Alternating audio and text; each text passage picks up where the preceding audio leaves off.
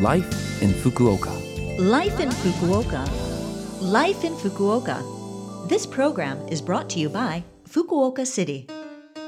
Good morning, and thank you for listening to Life in Fukuoka on Love FM with me, Colleen. This program is just a short show to share with you tips on how to live in Fukuoka City more comfortably, as well as give you useful information from the city and things to do when you're out and about. For all of that, make sure you tune in every Monday morning for Life in Fukuoka in English. Life, in Fukuoka. Well, we've got less than a week left before we ring in 2023, now that Christmas is over. How was your year? What did you get up to? I hope it wasn't all work and no play. My year was pretty good. I was busy with work, but I still had plenty of time to travel to the places I wanted to visit in Japan this year. In the beginning of this year, I went to Hokkaido to see the drift ice in the Abashiri area. I was very lucky and did see it, but also got stuck in Hokkaido for two extra days due to heavy snow. It wasn't too bad, and both my partner and I had our computers with us so we could work from the hotel. Over Sakura season, we went to Okayama where I met my online Japanese teacher for Hanami and also drove up to Tottori to see the sand dunes. On the way back to Okayama City, we stopped in the Hiruzen Highlands for Hiruzen Yakisoba. If you are ever in the area, definitely try it. During Golden Week, I saw the huge wisteria in Ashikaga Park in Tochigi and bought natto in Mito, Ibaraki. There was some camping and onsen time in Kuju and a big camping van trip in Hokkaido again, where we saw so many beautiful flowers and learned to make cheese. We saw the night view in Hakodate and had some of the best sushi I've ever had in Japan. That's saying something. Fukuoka has great seafood, but I think Hakodate is the winner. In August, we escaped the heat by heading for Kamikochi in Nagano. Unfortunately, it was a bit wet during our visit, so we didn't camp or hike as planned, but made up for it by enjoying the area all around with a visit to Hida Takayama and Matsuyama. I also passed a patissier course, added another cat to the house, and, well, just generally enjoyed my year. I didn't get quite as fit as I had planned to in the beginning of the year, but that seems to be the same story every year. My resolution next year definitely involves another attempt at getting a six pack abs. And although COVID is still around and affecting us, we are gradually getting back to our normal everyday lives. In 2022, a huge and shocking event was the Russian invasion of the Ukraine.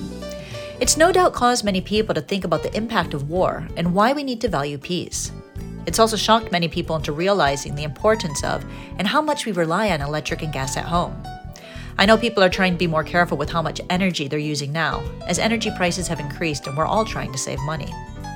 In 2023, I hope we can have a world where everyone spends more time than not with a smile on their face.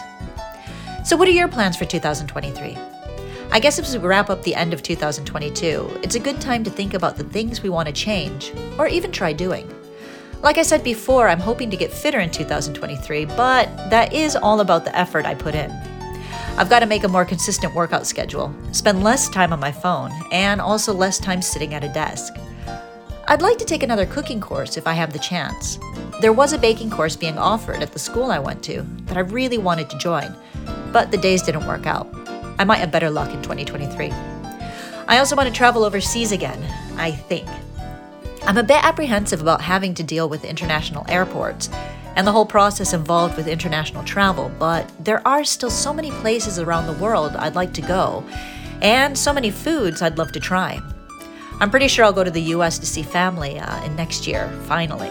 Oh, and hopefully I'll have my driver's license after 17 years of putting it off here. I'm scheduled for my driving test in just a few weeks. Fingers crossed that the practice I've been doing will pay off. Well, I'm sure that many of you have a whole list of things you'd love to do or are planning to do in 2023, so good luck with it all. Life in Fukuoka. Well, that's the last Life in Fukuoka for this year. It was just a lot of me chatting, but I hope you enjoyed today's program. You can listen to this program again as a podcast or see the contents of the program on our blog. Just go to the Love FM website and look up the Life in Fukuoka page. Let me know how your 2022 went, or tell me about your New Year's resolutions. I'm always happy to get emails from you. The email address is 761 at lovefm.co.jp. Again, that's 761 at lovefm.co.jp. So, today I'll end with Happy New Year by ABBA. So, have a great day and a very happy new year, and I will speak to you again next year.